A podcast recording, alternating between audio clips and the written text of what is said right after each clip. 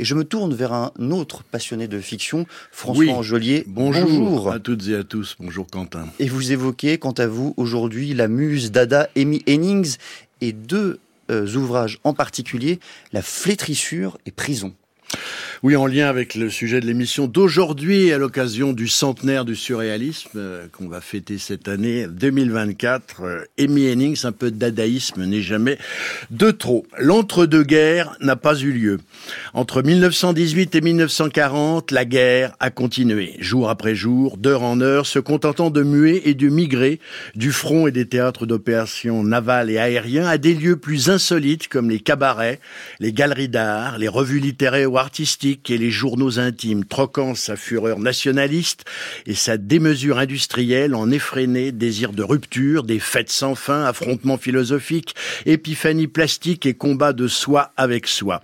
Pour capter les sauts et sursauts de cette colère, il n'est que de lire les grands journaux et témoignages écrits féminins des années 20 et 30. Quelle lumière plus crue, plus nue, quelle lucidité plus suicidaire que celle qui ne cesse d'irradier du journal de Mireille Havé trouver l'affirmation plus intense du lâcher-prise du corps, devenu harpe de David et pur instrument de jouissance, que dans le journal d'Anaïs Nin Quel regard plus altier et impérieux que celui de Catherine Pozzi et quelle mémoire plus terrible que celle de Kiki de Montparnasse.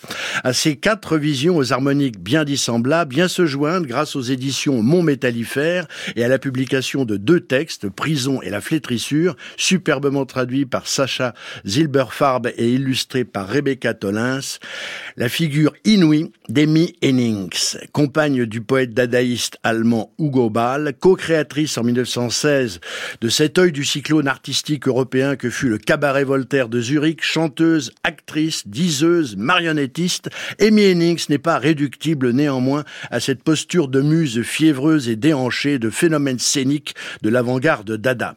Ayant quitté le foyer familial à 18 ans, la radicalité toute ascétique de sa vie de pauvreté choisie et de misère assumée l'amène à l'errance, à la survie par des emplois insignifiants et même à la prostitution, principal sujet de flétrissure publié en 1920.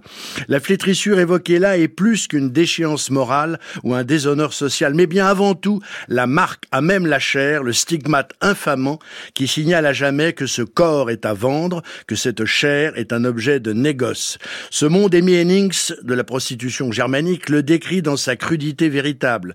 Parure, costumes, parler, rites sociaux, faune des clients, jusqu'à une fête entre filles et un des moments forts du récit.